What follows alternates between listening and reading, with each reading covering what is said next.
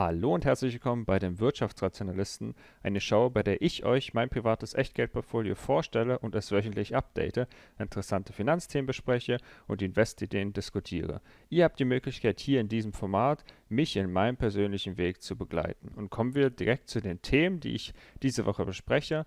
Und zwar geht es natürlich erstmal grob, wie ist mein Portfolio die letzte Woche gelaufen. Dann Tesla, deren Split, Kapitalerhöhung eine neue Aktie, die ich äh, gekauft habe, und zwar Lemonade. Dann ein kurzes Update zu Netflix oder ein interessanter Gedanke. Dann kurz was zu China und deren Handelskrieg. Kurz was zu Apple, was ich, was ich sehr, sehr spannend finde, die Entwicklung.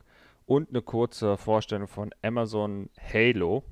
Das ist ähnlich wie Fitbit. So, kommen wir erstmal zu der tollen Wochenperformance, wie ihr vielleicht im Thumbnail schon gesehen habt. Letzte Woche waren es 95.000 Euro, jetzt sind es noch 89.000, schwankt momentan extrem. Ich habe Angst, auf Aktualisieren zu drücken, weil die Börsen momentan noch offen sind. Und man kann sehen, ich hatte letzten Monat unglaubliche 31% Rendite, halt fast nur durch Tesla und natürlich auch durch generell die ganzen Tech-Werte, die nach oben geschossen sind und jetzt mal wieder eine kurze Gegenbewegung oder schon eher eine lange und heftige Gegenbewegung, momentan 10%. Geht nach oben, nach unten total schwierig gerade, aber heute ist Freitag, also sollte da nicht mehr allzu viel passieren. Wir können hier in diesem Diagramm sehen, dass ich kurzzeitig mal so bei 102, 103.000 war und jetzt wieder ganz schnell durch den Tech-Absturz in Richtung 90.000 gegangen bin. Trotzdem, wenn man sich das hier anguckt, 2020 äh, angefangen bei 30.000 in den Aktien. Ich hatte aber noch, ich sag mal, 20.000 Euro Cash. Äh, dann ist es runtergegangen. Hier habe ich sehr, sehr viel gekauft. Und äh, dann ist es immer weiter gestiegen, halt vor, wie gesagt, vor allem Tesla. Dann zeige ich noch kurz meine Vermögensaufstellung. Äh, Lemonade hier mit 20 Aktien dabei. Extrem auch jetzt wieder gefallen.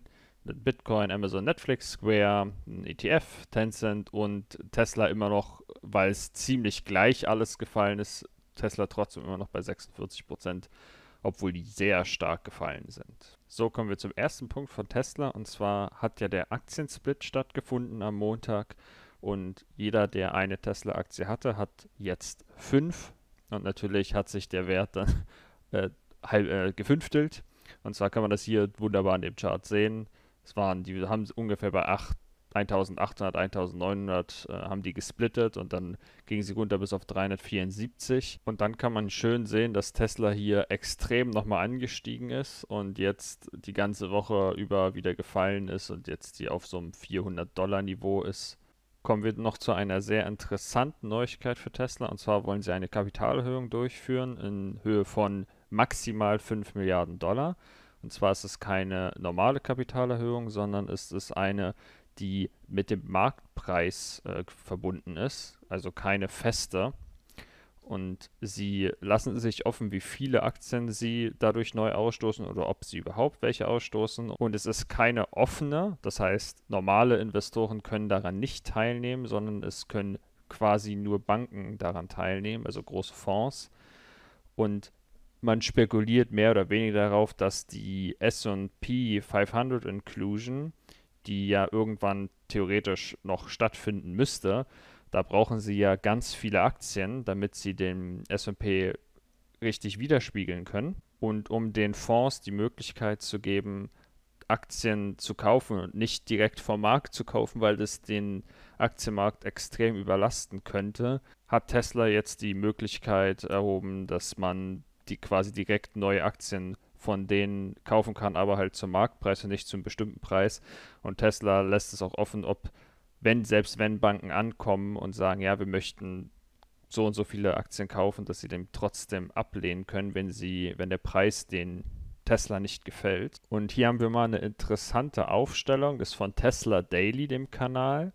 Und zwar sind ungefähr nach dem Stock Split 742 Millionen Aktien im Umlauf. Und wenn die, das war allerdings zu dem Tesla-Preis, weil die Tesla-Aktien ganz kurzzeitig ja auf 500 Dollar waren, ähm, wurde diese Berechnung gemacht. Das heißt, die tatsächlichen Aktien, die gekauft werden, sind ungefähr 10% weniger, also sagen wir 120 Millionen oder irgendwie sowas. Und zwar kann man hier sehen, dass ähm, zu dem Zeitpunkt 131 Millionen ähm, Aktien gekauft werden müssten von diesen, von den ganzen ETFs und Fonds insgesamt. Und es gibt nur 742 Millionen, das heißt, es wären 18 Prozent und insgesamt eine ein Volumen von 65 Milliarden. Wie gesagt, das ist jetzt dadurch, dass Tesla ungefähr um 25 Prozent, je nachdem, je nachdem äh, welche Minute man guckt, gefallen ist. Es ist ungefähr 10 Prozent weniger. Äh, ich habe es jetzt nicht nochmal neu ausgerechnet, aber es spielt auch nicht so eine große Rolle, ob es jetzt nun 15 Prozent ist oder ob 60 Milliarden sind, 55 Milliarden. Ähm, es ist einfach nur, dass diese S&P Inclusion, die da stattfindet, und dann halt die ganzen ETFs und so weiter, Tesla mitkaufen müssen, um halt den SP richtig abzudecken, werden extrem viele Aktien kaufen müssen. Und wenn man sich hier anguckt, zum Beispiel 60 Milliarden Dollar, und man dann sieht, okay, 5 Milliarden Dollar könnten zum Beispiel nur durch die neue Kapitalausschüttung von Tesla äh, stattfinden, äh, kann es doch nochmal sein, dass extrem viel gekauft wird, sofern das angekündigt wird. Das ist bisher noch nicht passiert. Und viele haben ja darauf spekuliert, dass der Preis anstieg. Der Preis ist einfach so angestiegen, ohne dass die gekauft haben, sehr wahrscheinlich, ohne dass es angekündigt wurde.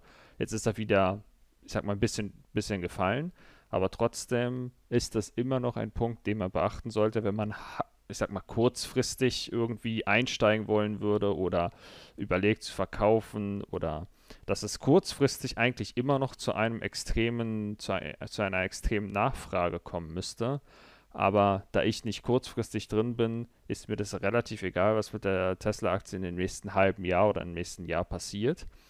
Aber, also gegen Null sollte sie vielleicht nicht laufen. Ah, scheißegal, ob die gegen Null läuft. Null. Kaufe ich halt die ganze scheiß Firma. So, dann kommen wir zu Lemonade. Und zwar ist das eine sehr, sehr junge Aktie. Also sehr, sehr, sehr jung, nur ein paar Monate alt. Und ich habe davon 20 Aktien gekauft und es waren ungefähr 1000 Euro. Und zwar will ich Lemonade mal ganz kurz vorstellen, was Lemonade überhaupt ist. Also bei den meisten Versicherungen ist es ja so, dass wenn man eine Gebühr, bei den meisten Versicherungen ist es ja so, dass wenn man einen Anspruch auf irgendwas erhebt, wo die Versicherung etwas bezahlen soll, dass die Versicherung ein extrem hohes Streben danach hat, dir zu erklären, warum sie es nicht bezahlen können, weil es rechtlich oder sonst irgendwie nicht abgedeckt ist, weil es für sie bedeutet, dass wenn sie es nicht zahlen, sie das Geld behalten können. Das heißt, es ist ein super toxisches Verhältnis, wo vor allem der Kunde dem Unternehmer, in dem Sinne halt die Versicherung, nicht traut und immer ein Missverhältnis zwischen den beiden entsteht. Und Lemonade hat jetzt gegebenenfalls dafür eine Lösung, die ich sehr, sehr interessant finde und vor allem als Konsument sehr, sehr interessant finde. Und zwar ist es so, dass wenn man etwas bezahlt an die Versicherung, dann behält 25% das die Versicherung, also das ist sozusagen deren Gewinn an der Sache oder deren Einnahmen und 75% ist das Geld, was dafür benutzt werden kann, die Versicherungsansprüche zu bezahlen. Und wenn diese 75% nicht aufgebraucht werden und etwas Geld übrig ist, dann kriegt das nicht Lemonade, sondern dann bekommt das eine ausgewählte gemeinnützige Organisation, die man, äh, die man direkt bei dem Vertragsabschluss quasi auswählen kann zwischen verschiedenen. Und somit ist dieses Verhältnis zwischen Versicherung und Konsument oder Kunde ein ganz anderes, weil der Kunde hat nicht das Gefühl, dass wenn er das Geld nicht bekommt, dass es der Grund ist, weil das Unternehmen dich abziehen will und den Versicherungsanspruch nicht bezahlen will, sondern du betrügst ja quasi die gemeinnützige Organisation dann damit und die bekommen weniger Geld. Also hier sieht man die Gross Loss Ratio von Lemonade, der Versicherung. Und Ich erkläre mal ganz kurz erstmal, was eine Gross Loss Ratio ist. Und zwar, wenn 87% zum Beispiel bedeutet, dass wenn der Kunde dir 100 Euro gibt und durchschnittlich oder ganz viele 100 Euro geben, dass um die Versicherungsansprüche, die sie dann in den nächsten Monaten und Jahren und Jahrzehnten haben, dass du 87% des Geldes wieder auszahlen musst an die, weil die halt den Versicherungsanspruch geltend machen. Und hier kann man sehen, dass dadurch, dass sie die Kunden immer besser auswählen können und einschätzen können, was das für was was die für ein Verhalten haben, sind sie jetzt in Q2 von 2020 bei 67 Prozent. Und eine Versicherung will ungefähr bei 70 bis 40 Prozent sein. Das heißt, sie haben in Q2 erreicht, wo sie sein müssen, damit sie überhaupt profitabel in dem Sinne sein können, dass das ganze System funktioniert, weil wir, wir erinnern uns, 75 Prozent der Einnahmen, die sie bekommen, sind dazu da, um die Versicherungsansprüche zu bezahlen und 25% behalten sie selbst. Das bedeutet, das Core-Business von Lemonade ist quasi schon stabil.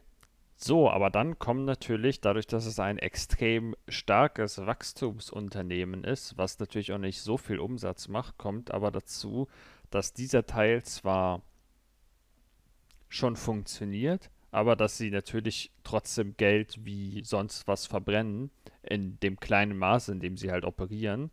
In Q2 haben sie rund 30 Millionen Dollar verbraten aber das ist halt nicht dadurch, dass der Verlust davon kommt, dass sie mehr ausbezahlen müssen, als sie einnehmen, sondern dass sie natürlich sehr viel Marketing machen, also Werbe, Werbekosten haben, dass sie ihre Technologie weiterentwickeln und generell ihre Strukturen überhaupt erstmal aufbauen müssen. Limited ist äh, natürlich in den USA tätig, das größte, der größte Bereich von denen und dann sind sie in den Niederlanden tätig und tatsächlich auch in Deutschland. Und die Kostenstruktur von Lemonade kann eigentlich immer nur besser werden, weil im, in der Versicherungsbranche ist es so, dass die Einjahreskunden immer an, um, am unlukrativsten sind, weil halt die Akquirierungskosten dabei sind, Neuaufnahme und diese ganze, diese ganzen Sachen, die ganzen Verwaltungsdinge, die dann halt dazukommen,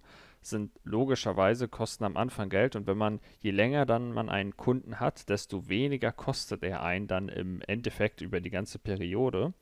Und da Lemonade natürlich ein sehr junges Unternehmen ist, ist, sind die meisten Konsumenten oder Kunden von Lemonade natürlich ein bis drei Jahreskunden. Das heißt, es ist logisch, dass die Kosten momentan die Einnahmen überschreiten. Was sehr, sehr interessant ist über Lemonade bei der Kundenstruktur ist, dass 90% der Kunden First-Time-Versicherungsmenschen sind.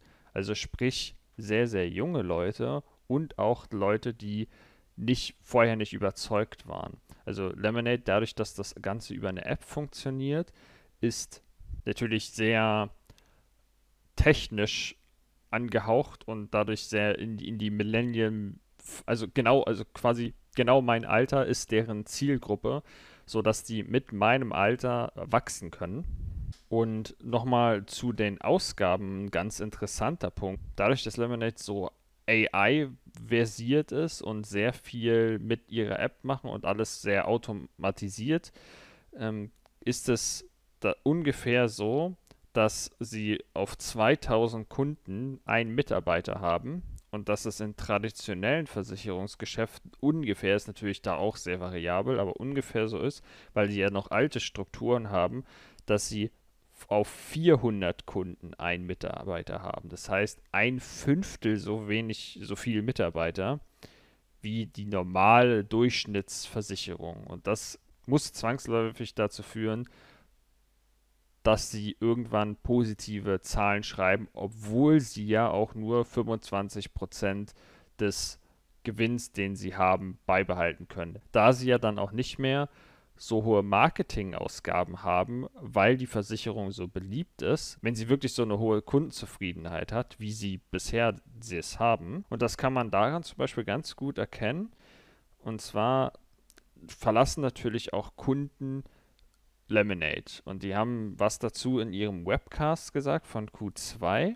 Und zwar gehen 11 zu 1 Leute, weil sich ihre Lebensumstände geändert haben, weil sie zum Beispiel mit ihrer Freundin zusammengezogen sind oder weil sie äh, in ein Haus gezogen sind oder sich halt irgendwas verändert hat. Und nur 1 zu 11 gehen, weil sie unzufrieden sind. Und nur von diesen ein Elftel oder ein Zwölftel, die unzufrieden sind, gehen 1 von 36 davon gehen, weil sie unzufrieden sind mit den Ansprüchen, die sie gegenüber Lemonade erheben. Das bedeutet also, dass der übliche Prozess, den die Versicherungen sonst immer haben, dass sie halt zum Beispiel Ansprüche halt nicht geltend machen, sich darüber streiten, Rechtsstreit entsteht. Diese ganzen Sachen hat Lemonade nicht oder nicht in dem Ausmaß, wie es andere Versicherungen haben. Und deswegen ist die Kundenzufriedenheit natürlich enorm hoch. Und in den USA zum Beispiel, weil die ja schon länger dort operieren, sind sie die Nummer 1 an der Kundenzufriedenheit oder je nachdem natürlich welche, welches Institut, aber auf jeden Fall eine Top 3 von den Versicherungen. Und das muss eigentlich zu einem, ich sag mal, Schneeballeffekt führen. Und die Marketingausgaben müssen sich normalerweise ähm, verringern, wenn man nicht so aggressiv wachsen will. Dann auch noch ganz interessant aus dem Webcast war, dass die Kunden mehr Versicherungen wollen. Und zwar hat Lemonade momentan eine quasi Hausratsversicherung. Sie haben vor kurzem eine Tierversicherung herausgebracht, also vor ungefähr zwei Monaten. Und diese ist natürlich in dem Q2 noch nicht so richtig drin. Da wird es super interessant beim Q3, wie die angelaufen ist. Und bisher, die ersten Q2-Daten sagen sehr positive Resonanz, eine sehr positive Resonanz aus. Da muss man natürlich aber auch wieder gucken, wie das dann aussieht mit der Gross Loss Ratio von dieser ähm, Tierversicherung. Aber der, der Trend ist halt dahin, dass Lemonade hat momentan, hatte sehr lange nur eine Versicherung, eine Art von der Versicherung und haben jetzt zwei, das natürlich ein ganz großer Effekt sein könnte, dass wenn man umso mehr Versicherungen hat, desto geringer die Akquirierungskosten sind, weil sie dann innerhalb der App oder innerhalb der Website direkt Pakete miteinander verbinden können und somit die Akquirierungskosten einzeln viel geringer werden und die Kunden natürlich auch, wenn sie irgendwelche Bündel nehmen oder so, äh, auch Geld sparen können. So, aber erstmal genug zu Lemonade. Das war nur eine, na, so kurze Vorstellung war das gar nicht über Lemonade, aber ein kurzer Einblick. Und ich werde Lemonade weiterhin verfolgen und Momentan sind sie wieder seit Einstiegskurs sind sie um 20% gefallen. Ich habe die vor ein paar Tagen erst gekauft, aber so ist es halt mit Tech-Werten und mit IPO-Werten. Und ich werde gucken, dass ich, wenn ich mir immer sicherer bin mit der Aktie, das wird aber, muss auch die Zeit zeigen. Also man darf bei so einer Aktie nicht sofort all in gehen. Die müssen erstmal zeigen, dass sie auch das können, was sie sagen. Ähm, das heißt, ich werde sehr wahrscheinlich bis sie Q3 releasen, werde ich keine weiteren Aktien kaufen, werde erstmal ein bisschen Geld beiseite legen und dann, wenn mir die Q3, der Q3 Webcast äh, gefällt und wenn mir die Q3 Zahlen und das, was sie darüber sagen, gefällt, dann werde ich sehr wahrscheinlich nach Q3 weiterkaufen, je nachdem, was, was ich für Geld übrig habe, so 1 bis 2000 Euro. Und genau, so viel erstmal zu Lemonade. Dann kommen wir zu den China-News. Und zwar ist es momentan ja so, es geht ja schon seit Wochen, dass China von allen Seiten angegriffen wird, vor allem aber in ihrer Tech- und Informationssparte. Und Indien war der Vorreiter in der ganzen Geschichte, lustigerweise. Und Indien hat jetzt auch PUBG Mobile gesperrt, obwohl Tencent, die Firma, warum sie es gesperrt haben, nur 10% an PUBG behält. Was, das ist extrem. Also ganz viele, vor allem die USA, ihr werdet es ja wahrscheinlich in irgendeiner Art und Weise mitbekommen haben, ähm, haben TikTok gebannt, haben überlegt, wie sie WeChat bannen können, haben ganz viele verschiedene chinesische Apps gebannt oder versuchen es, versuchen sie zu bannen. Und Indien war, wie gesagt, der Vorreiter, die haben mehr oder weniger als erstes sind gegen China vorgegangen, vor allem auch mit TikTok. Und Indien hat hunderte von Apps, hunderte, in dem Artikel stehen 118, aber es waren bestimmt noch mehr, mit der Zeit äh, gebannt. Und man muss sich das mal überlegen, dass wenn jetzt eine Beteiligungsfirma wie Tencent, die in wirklich vielen Dingen äh, drin ist, zum Beispiel in Tesla, zum Beispiel in N26, was eine Bank ist, und in, in wirklich Supercell, in ganz vielen und Riot Games, in ganz vielen ähm, Unternehmen sind die drin. Wenn es darauf hinausläuft, dass Länder Apps und Spiele bannen, weil China daran beteiligt ist, dann hat das enorme Konsequenzen, vor allem für die Entwickler und für alle Spielehersteller, dass sie extrem aufpassen müssen, was sie momentan machen. Und ich finde das ein sehr, sehr schwieriges Thema, um ehrlich zu sein. Und Tencent wundert mich ehrlich gesagt, dass die in den letzten Wochen sind die natürlich sehr, sehr, sehr, sehr stark gesch geschwankt. Wie man hier sehen kann, das waren immer riesige Schwünge aber die pendeln halt zwischen 50 und 60 Euro in dem Fall. Und dass Tencent in den letzten Wochen da kaum was davongetragen hat, immer nur, ich sag, sag mal, relativ große Schwankung, finde ich echt beachtlich, muss ich, muss ich echt sagen.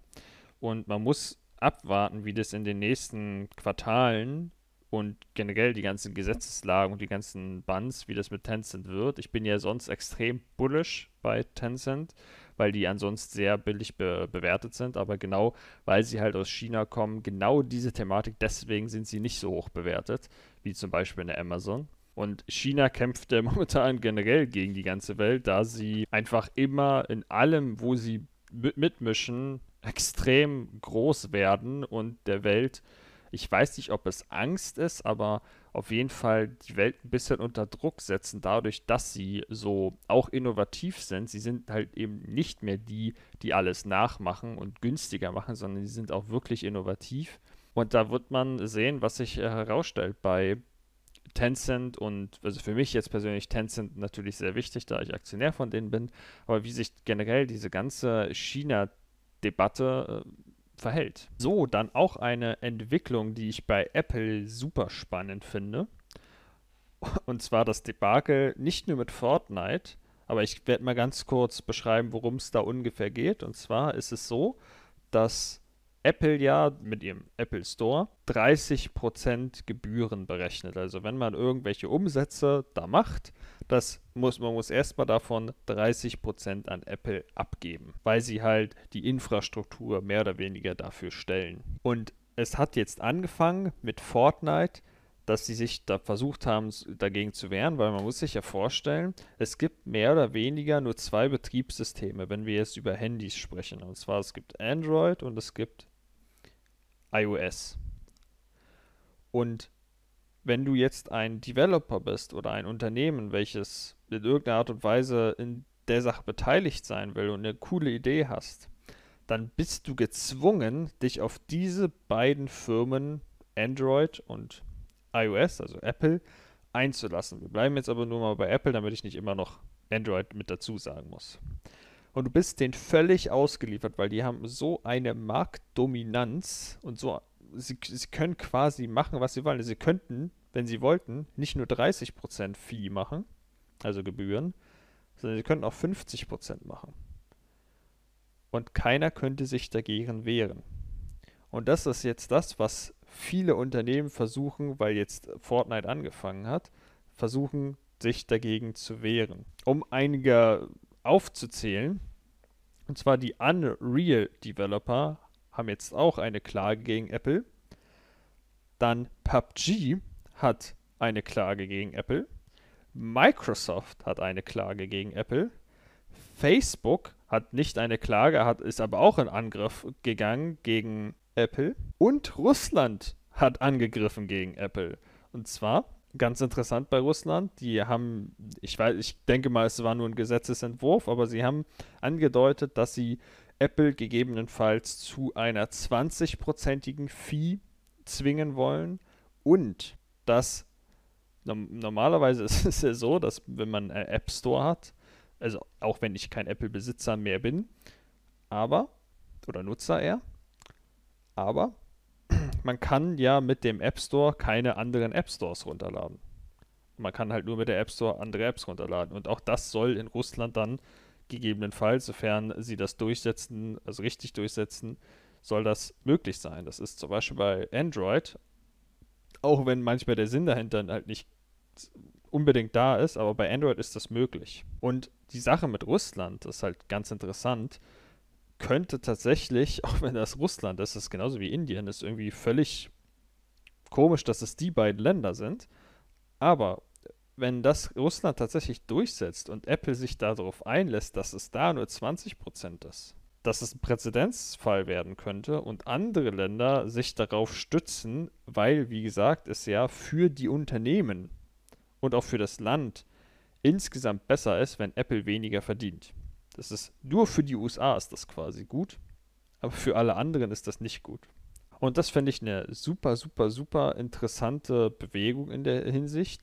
Ich halte von Oligopolen sowieso nicht so viel, aber sie sind halt mehr oder weniger immer zwangsläufig, kommen sie und man kann gro nicht großartig was machen. Ich halte ehrlich gesagt nicht so viel von Regulierungen, aber also es sind ja quasi natürliche Oligopole, die entstehen sobald man reguliert und äh, das ist immer schlecht.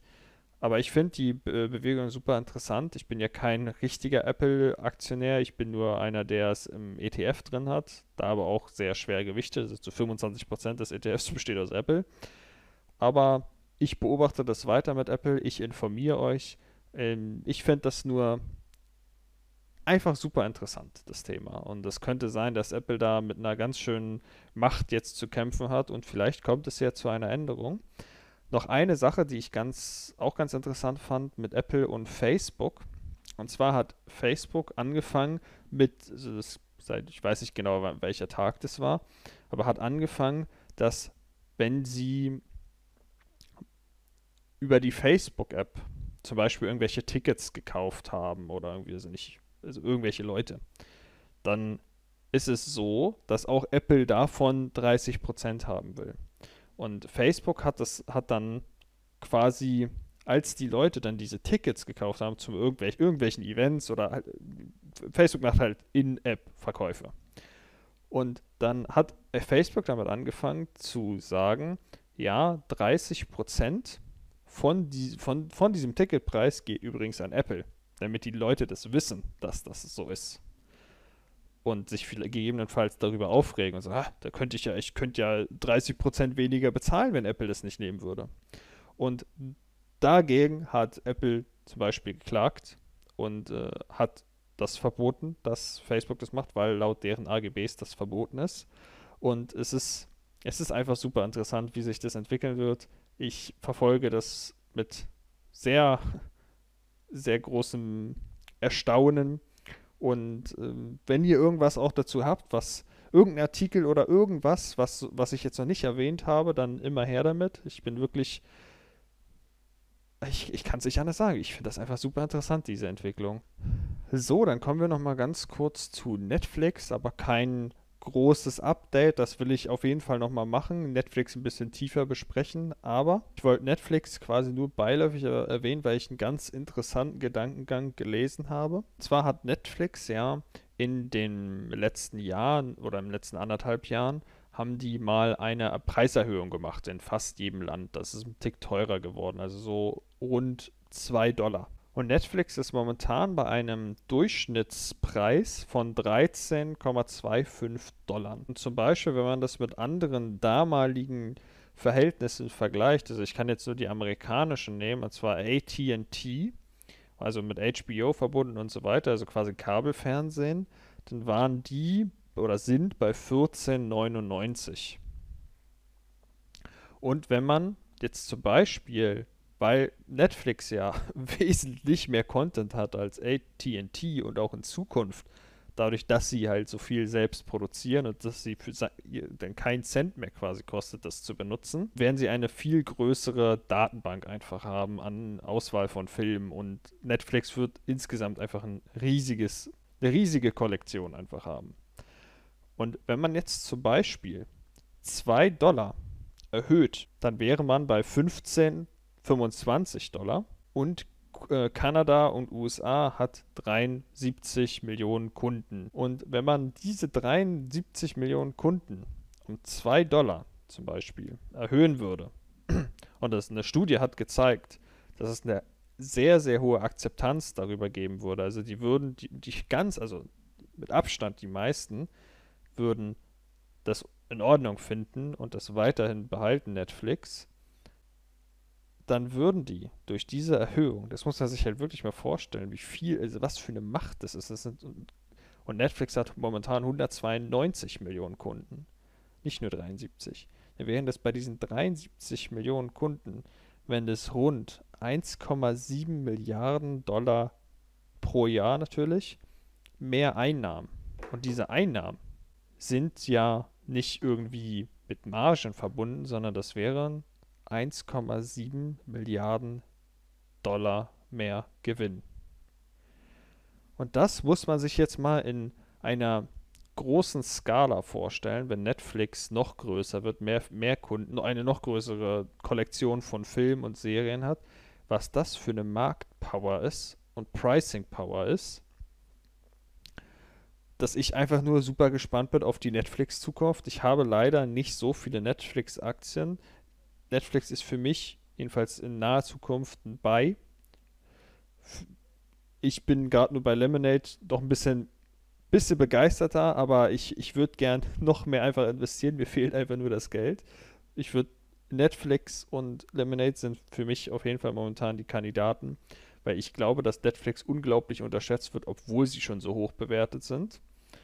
Und ich bin super gespannt auf das Q3 und Genau. Dann noch ein ganz, ganz kurzes Update zu Amazon, weil ich das ganz interessant fand, ist, dass Amazon ein neues Produkt rausbringt, quasi in die Reihe von Alexa und so weiter. Und zwar das Amazon Halo. Das ist dieses Armband hier, was man sehen kann.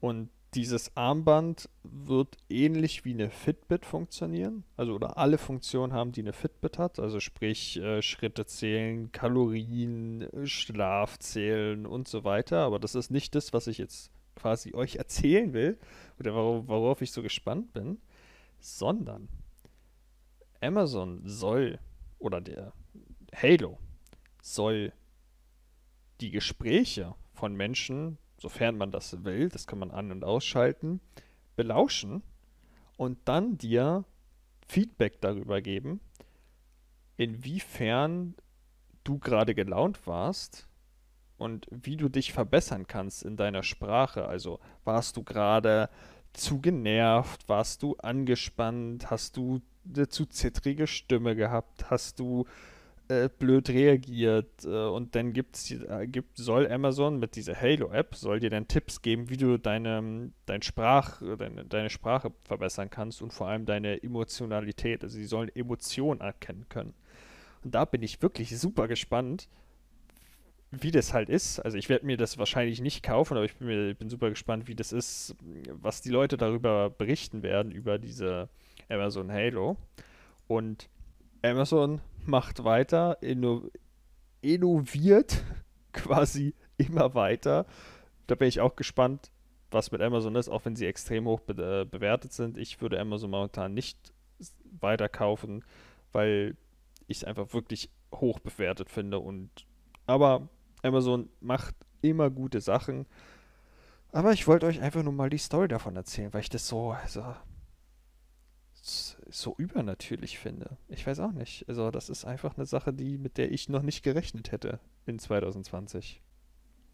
So, dann, falls du bis hierhin äh, zugehört hast oder zugeguckt hast, dann bedanke ich mich sehr, sehr herzlich für deine Aufmerksamkeit. Und wenn du es noch nicht getan hast, dann gib dem Video gerne einen Daumen nach oben und abonniere den Kanal. Bis nächste Woche. Ich bin die nächsten Tage an der Ostsee. Ich hoffe, ihr habt auch eine schöne Zeit und viel Spaß und bis dann.